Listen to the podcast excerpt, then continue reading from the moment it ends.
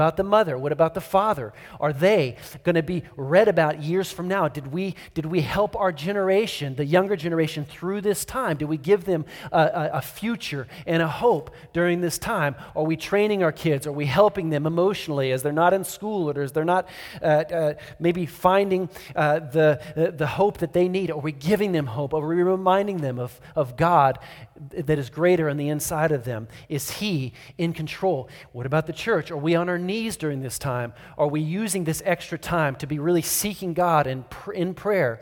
Or are we wasting our time and we're saying, no, I got a few more hours to watch that Netflix series? I don't know. Let's kick off this series today. We're going to, like I said, we're going to look at the life of a man named Jonah. Could be you know this story Jonah and the whale. Was it really a whale? Was it a fish? Doesn't really matter. It was big. It swallowed him. And so, uh, and so Jonah and the whale, somehow, these three days that he spent in the belly of this whale defined his life.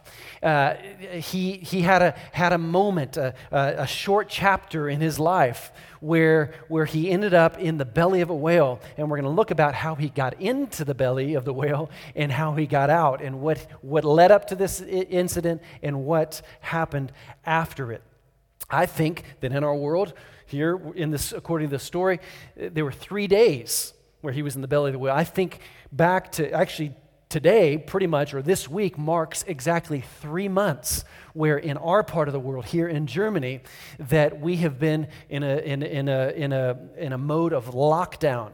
We've maybe been feeling like we've been confined uh, on the inside of our own houses. If your house smells like fish, uh, maybe it is a big problem, but I'm not sure. But we are feeling this lockdown. I, I, I, here in our area, we've got France, we've got Germany. I'm sorry, we've got Switzerland, and I, we kind of we're kind of locked into our borders. Hopefully, here in a, another week or two, we can get out of those borders. But what are you allowing God to do in this season? Right now, what will your story be? So let's look at how Jonah gets into this fish his, his story, it's been recorded for all of time. And so obviously, God is wanting to tell us something. Jesus, even in, in Matthew's gospel, uh, refers to Jonah. And he said, basically, regarding his own death and resurrection, as he went into uh, hell, basically, for you and for me for three days. And so God obviously he has something in this story that we need to we need to sense his heart here. So here's a quick outline of Noah's story and lessons from Jonah's story to help us with our own story.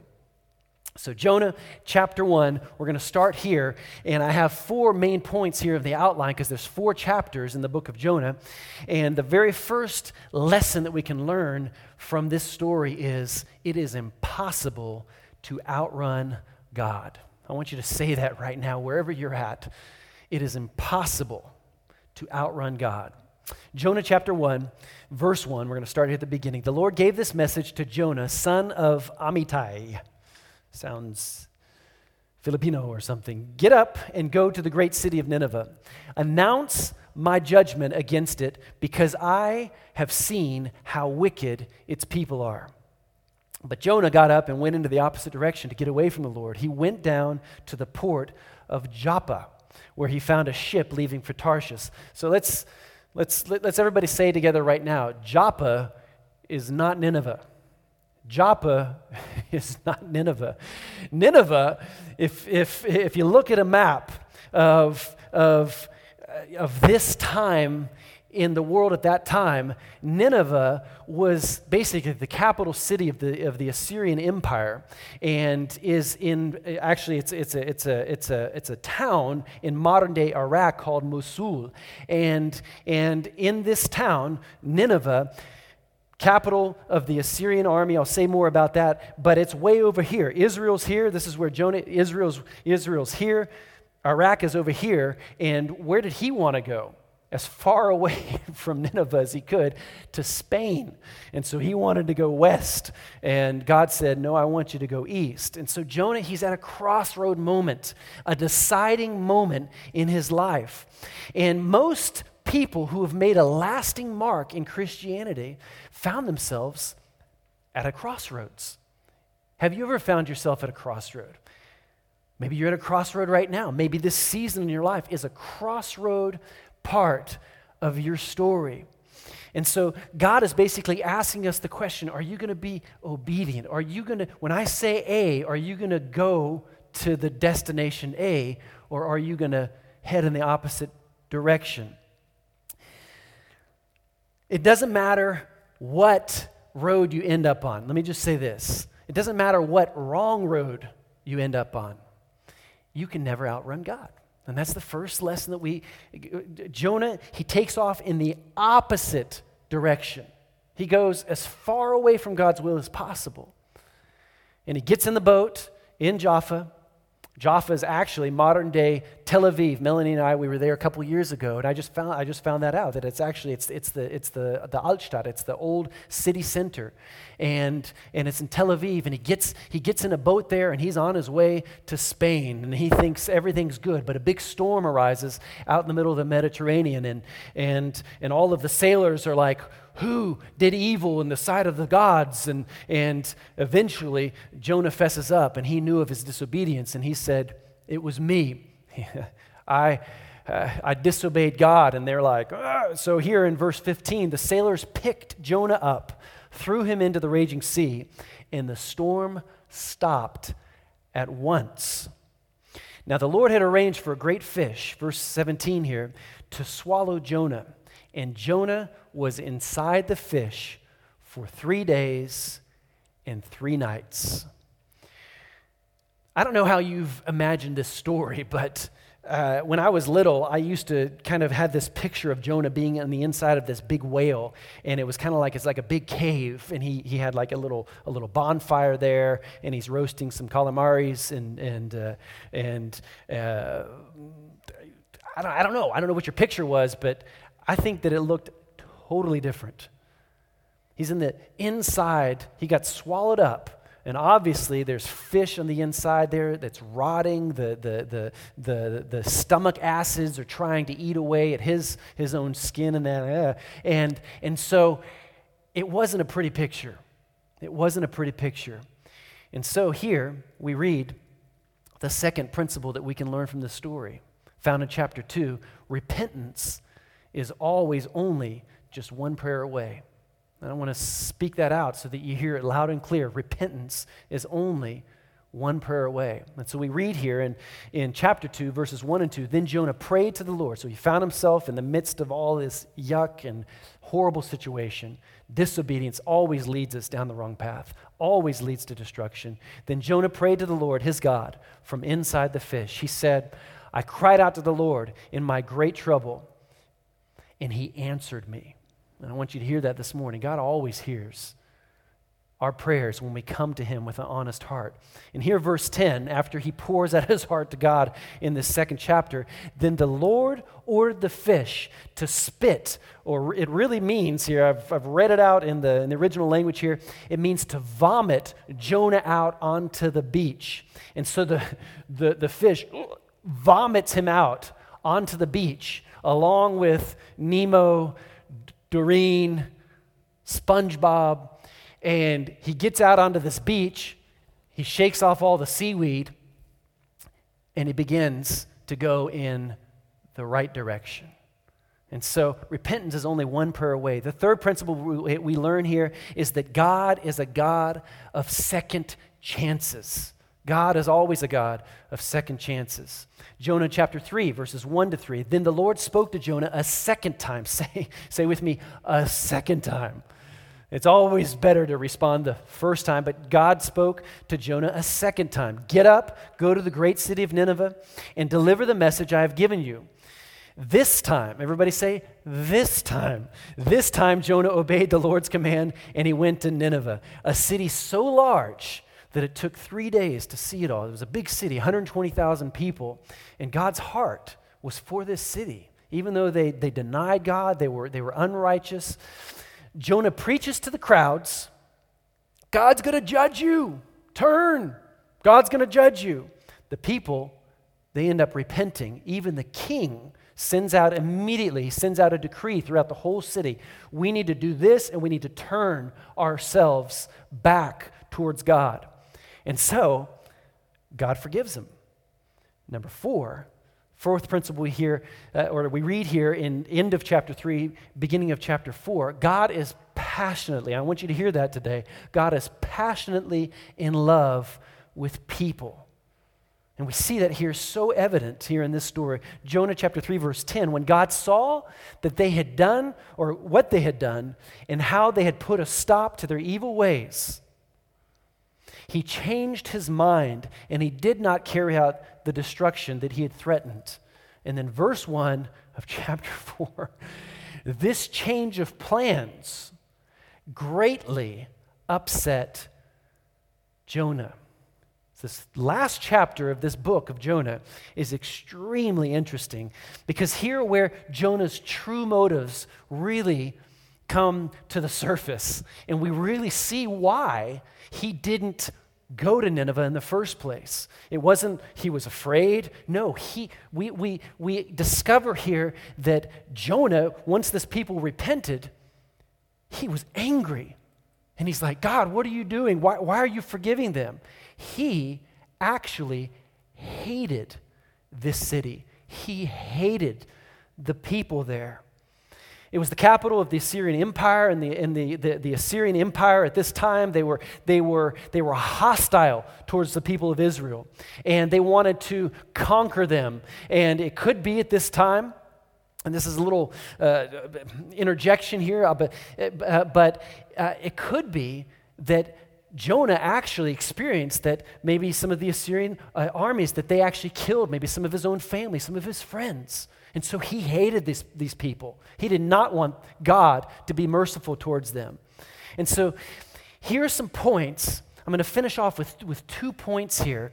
Points that we learn now from this story and God's heart that will help our own story if, we, if we'll adhere and, and learn and, and comprehend how, how, how God is speaking to us through the story, how these are two points that can make your story, my story, a bestseller. Let's look at it here. How your life story can be a bestseller. Number one, we see here it's not enough just to love people. I want you to hear this. It's not just enough to love people, we need to love all people.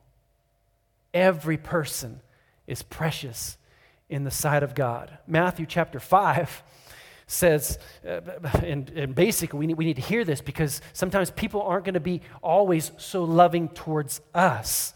But God says, you don't just love those that are loving towards you, you love everyone. And here, Matthew chapter 5, Jesus reminds us here's another old saying that deserves a second look eye for eye, tooth for tooth.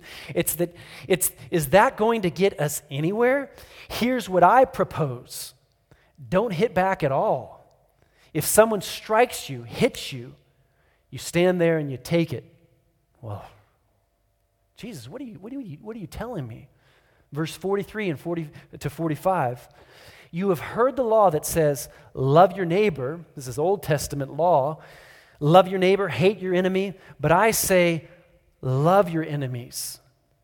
Pray for those who persecute you. In that way, you will be acting as true children of the living God. This shouldn't be really complicated. It shouldn't be complicated or something forced to love others that have done wrong to us. Why? I, I mean, I think in the natural, yes, it is. But if you have God's love, as it tells us in, in, in God's word, as soon as we receive Christ, God's love is shed abroad in our hearts. And as soon as we get that love on the inside, that love does supernatural things on the inside of us. And so it actually shouldn't be a forced thing to love our enemies. But we have to give God's love room and, and space to begin to change us. And I actually question this is a hard statement, but I want you to hear my heart in this. I actually question some Christians' love for God because of the way that they treat others. How in the world can I, can I say that? In 1 John chapter 4 and verse 20, it says, Whoever claims to love God but hates a brother or sister is a liar. For whoever does not love their brother and sister whom they have seen cannot love God, whom they have not seen.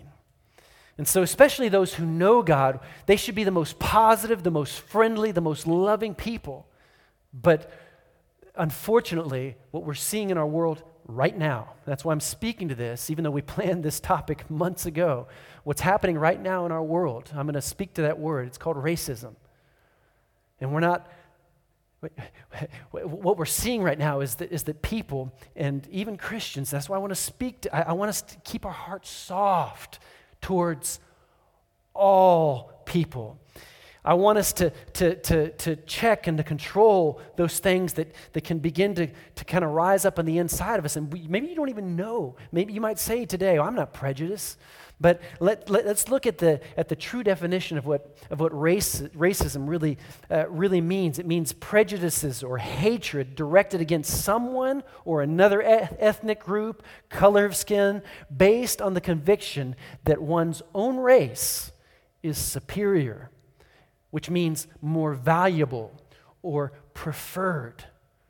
It's a pre- pretty intense thing that's going on right now in the States, in America right now. But you know what? It's not just an isolated problem. Right now, something has sparked a huge, a huge riot, a huge inferno of feelings that have, have always been present, not just there in that country, but throughout the entire world. Wherever there are humans, there are prejudices. In every race and in every nation of this world, there's been some form of prejudices. I, if I, I, actually, in my study, was just looking at some statistics in Africa, just in the last, in the last century genocides in Rwanda and Congo, over 10 million people slaughtered. Why? Because of prejudices. And it's not godly. Let's call it what it is it is sin. Racism is a way of thinking that some people are simply better than others, and God says that is wrong. And He speaks to it directly. It doesn't matter what other, others have done. It doesn't matter what, what things have been done to you. It doesn't matter what things have been done to me. People maybe excuse their actions or, or their mentalities, and they might say, I'm negative because of a lot of negative things that have happened to me, but it's not the circumstances that make us negative, it's what we allow into our hearts. And ultimately, we are the gatekeeper of our own hearts. And so we have to control that. We have to watch over it. We have to guard our hearts. Let's choose the higher road. Let's be light and salt in a world that has prejudices. And let's, let's, let's show the world, as the body of Christ, that we are who God says we are, that we are, we, we, we're humble before God, and we love all people. There's never an excuse. There's never an excuse not to do the right thing. Doesn't matter what's, what's been done to you. Doesn't matter, uh, that's the way my generation uh, was raised or, or whatever. There's never an excuse to not do the right thing. But you know what? It's impossible to love all people unless we first love God. Because choosing to love God means that we are allowing Him to pour His love on the inside of us. And so we're going to be unable to love all people unless we first love him. So we have first have to know him. We have to know how much he loves us. We see his heart in this book of Jonah. Um, but we have to first love God. Matthew chapter 22 says, Jesus speaks here, you must, you must love the Lord your God with all your heart, all your soul, all your mind. A second command is equally important. So there's the first command. We got to love God first. But a second command is equally important. Love your neighbor as yourself. I don't know about you, but I, I, I, I want to take care of myself. But here, Jesus tells us, love your neighbor as yourself. And so here's the second point that's going to help your story, my story, to become a bestseller. It's not enough to love God, we have to love all of God. Even those sides of God where we're like, God, I, you're so merciful to this person. Do you not see what they have done to me? And he's like, But isn't this, that the same way that I responded to you when you were so unloving? And when you were so hateful and spiteful. You know, there are going to be things about God that you're not always going to understand, and there's going to be challenge. There are going to be some challenges that are going to come into your life that maybe He even allows people to come into your life that you don't even like. But he says, I don't care if you like that person. You have to choose the higher road and you have to love that person. And so we don't always have to, uh, to, to, to like everyone, but we have to love everyone. I'll never forget when that, that, was an, that was a revelation to me. It means that we have to trust God, that God is always up here and he's always choosing the righteous way. He's always choosing the, the, the, the right way to respond to people, to situations. And we don't always understand what he does, how he does it. But this book of Jonah, it finishes with an astonishing insight into Jonah's heart. Let's read here at the end of, of chapter 3 when God saw what they had done, the city of Nineveh, and how they had put a stop to their evil ways, he changed his mind about them and did not carry out the destruction he had threatened. Verse 1 and verse 2 of chapter 4 this change of plans greatly upset Jonah, and he became very angry. I want you guys to get this. Verse 2 So he complained to the Lord about it. Didn't I say before I left home that you would do this, Lord? That is why I ran away to Tarshish. So he's basically, basically saying, and we're seeing his true motive, why he ran away. And then if we read the rest of verse 2 here, he says, I knew that you were sheer grace. This is the message translation. I knew that you were sheer grace and mercy, that you were not easily angered, that you're rich in love, and you're ready at the drop of a hat to turn your plans of punishment into a program of forgiveness. And Jonah's like, I, I knew you're going to do it, God. I knew you were going to be forgiving to them. And God's like, wasn't I forgiving to you? Didn't I just show you my mercy when you're in the midst of this fish? When you poured out your heart to me and you turned from your wicked ways and your disobedience? And so God begins to speak to Jonah. Said, This people, maybe they, maybe they weren't loving towards your people. Maybe they did you wrong. But I love not only some people, not only the people of Israel, the apple of my eye, but I love all people. And so we have to see this side of God and we have to know his heart. He loves all people. I'll never forget when I was confronted with a, a situation in, in our lives, and Melanie and, and, and my, we, we, we renovated a, a, a house. Uh, this is many years ago. We renovated a house and we sold it several years later for, uh, for, yeah, for, for another house. And, and, and we, we basically to make a long story short, we were confronted with a very horrible situation. Seven years after we, after we sold this house, the lady that bought it, uh, she wrote us a, an extremely nasty letter where she fabricated lies and, and stories that were completely untrue, uh, questioned our character, and I'll never forget just that you, you know when you, when you when you receive like a letter an email where somebody's being so unfair, it's like it's like all the blood drains out of you and that's kind of the way it felt and and here she writes in the letter she wants to bring us before court and she's asking multiple among multiple thousands of euros from us in return and then we saw we saw the uh, the, the strategy here that she was just basically looking for a loophole, trying to get money from us. Anyways, long story short, we didn't end up going before court, but we went through a, what's called a mediator, did a mediation, and sitting in this room, it was one of those moments, one of the few moments in my life where, where I really felt evil, injustice. My character was being questioned. And I think that's what, what, was, what was hurting the most just to bring the story here to a close, basically we had to we had to find a compromise. It was it was word against our word, and and and she was convinced, and she was looking at us saying that this is what we said and this is what we did, and and and so we had to find a compromise. Ended up that we ended up paying her several thousand euros that we did not find was fair, that was completely in, uh, unjust. Melanie and I, we walked out of that, out of that room. We go, go to our car.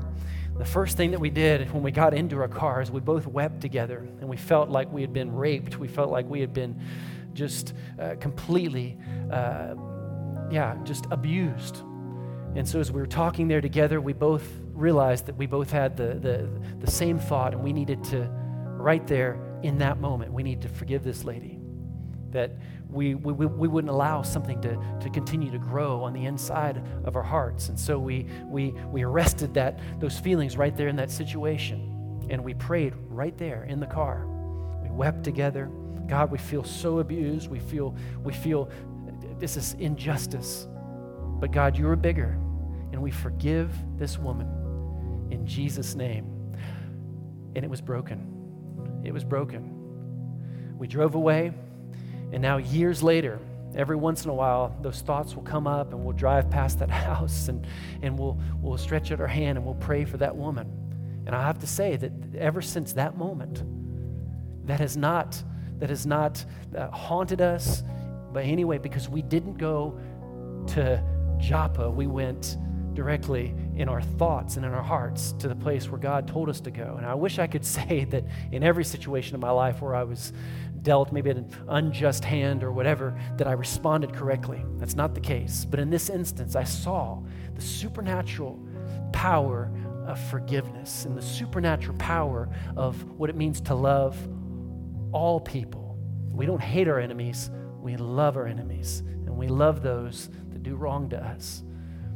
And so maybe you're fighting, you're wrestling with certain feelings, certain emotions. Maybe you've, uh, maybe you're, maybe you're standing uh, on the threshold of a decision, and God's telling you to do this, or to, to handle this way, or to do that, and you're and you're wrestling with decisions, or maybe you've been treated unjustly, and God's saying, "I want you to forgive." I want to pray today that that thing is broken in Jesus' name, and that you make the right decision. You choose. You choose the higher road in Jesus' name. You want to make your, your life a story that people can read about generations from now? Well, start by going on the right road. That you can say, This is my story, and I chose the higher road. I chose the right way. Let's pray here together. Father, in Jesus' name.